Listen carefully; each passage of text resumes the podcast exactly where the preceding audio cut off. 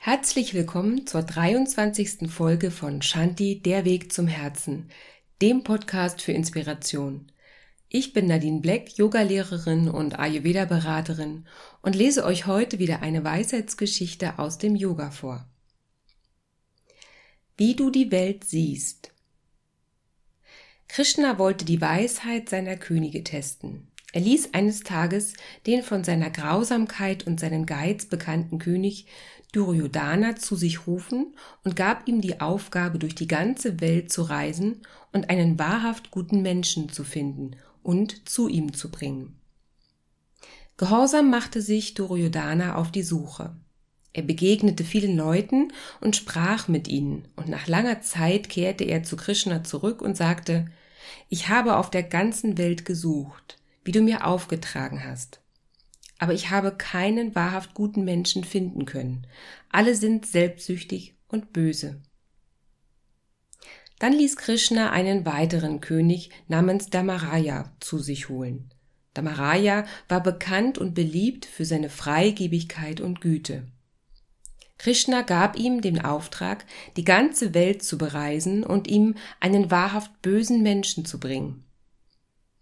So machte sich der König auf den Weg und sprach auf der ganzen Welt mit vielen Menschen und kehrte nach einigen Jahren wieder zurück und berichtete Krishna. O Krishna, ich habe versagt. Es gibt viele Leute, die irregeleitet sind, Menschen, die aus Blindheit handeln, aber nirgends konnte ich einen wahrhaft bösen Menschen finden.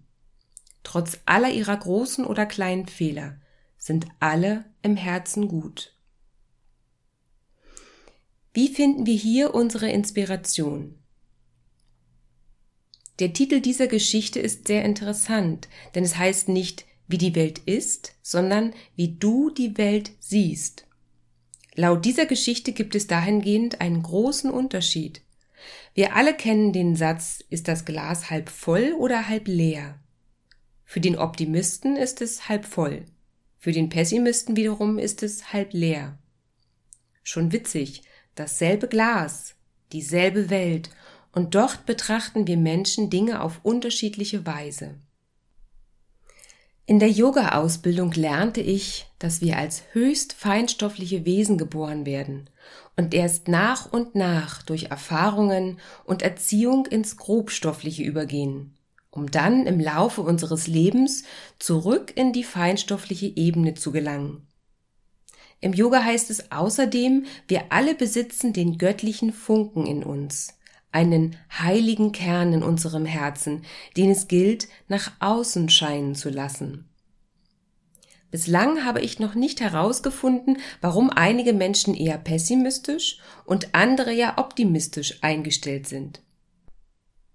Denn selbst wenn zwei Menschen die gleichen oder zumindest ähnliche Erfahrungen gemacht haben, teilen sie noch lange nicht die gleichen Ansichten. Was also macht aus uns das eine oder das andere? Ich vermute ein Sammelsurium verschiedenster Komponenten. Die Erfahrungen sind da nur ein Teil. Welcher Typ sind wir? Welche Vorbilder haben wir? In welchem Umfeld sind wir aufgewachsen? Können wir Dinge ändern, indem wir die Sicht auf die Dinge verändern? Vor einiger Zeit kam eine Freundin zu mir und klagte mir ihr Leid. In allen Bereichen ihres Lebens lief es ihrer Ansicht nach schlecht. Im Privatleben ging eine Beziehung zu Ende. Auf der Arbeit geriet sie neuerdings verstärkt mit Kollegen aneinander. Und bislang geglaubte Freunde wandten sich von ihr ab. Für sie schien ihr ganzes Leben zusammenzubrechen, was noch vor einigen Wochen harmonisch und vollkommen schien. Was war geschehen? Ihr verletztes Herz litt aufgrund der Trennung, und von nun an umgab sie stets Traurigkeit und ein Stück weit Verzweiflung. Dieses Gefühl kann man nicht verbergen, es umgibt einen und ist für alle sichtbar, bewusst oder unbewusst. Wir werden lediglich wahrgenommen. Und natürlich greift hier das Gesetz der Resonanz. Das, was ich ausstrahle, bekomme ich zurück. Die Welt meiner Freundin war voller Schmerz und Zurückweisung, und das sah sie auch in ihrer Umgebung. Denn ihr Innerstes wurde von ihrem Umfeld wiedergespiegelt, Das, was sie fühlte, sah sie auch. Einige Zeit später entspannte sich die Lage auf ihrer Beziehungsebene wieder. Sie fand eine Lösung, um mit dem Konflikt im Beruf umzugehen. Sie bemerkte, dass Freunde, die sich in schwierigen Zeiten von ihr abwenden, keine wahren Freunde sind und lernte neue Menschen in ihr Leben zu lassen, die mehr zu ihrer Entwicklung passten und sie auf ihrem Weg unterstützen. Wir sehen nicht nur, was wir fühlen, sondern wir sehen auch, was wir denken. Beobachte die Menschen um dich her. Wie gehen sie? Aufgerichtet oder leicht gekrümmt? Schauen sie geradeaus oder eher nach unten? Verstecken sie sich hinter ihrer Kleidung oder sind sie präsent? Völlig egal, wie sehr manche Menschen versuchen, sich zu verstecken, glaubt mir, sie werden gesehen, auf irgendeine Art und Weise, nämlich genau so, wie sie sich selbst sehen. Die Menschen, die das am schnellsten durchschauen, sind Kinder. Am besten erklärt sich dieses Phänomen, wenn wir frisch verliebt sind und durch eine rosarote Brille schauen. Wir brauchen keinen Schlaf, wir müssen nichts essen und alles ist so toll.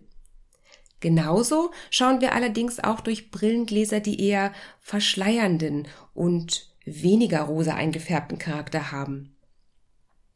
Selbstverständlich ist die Welt nicht ein pastellfarbener Plüschponyhof mit Zuckerwattebäumen, einer Drei-Tage-Arbeitswoche, dem nachts Regentag Sonnewetter und lauter frohgelaunter, in Selbstliebe wandelnder, jeden Morgen in harmonischer Glückseligkeit badender Menschen.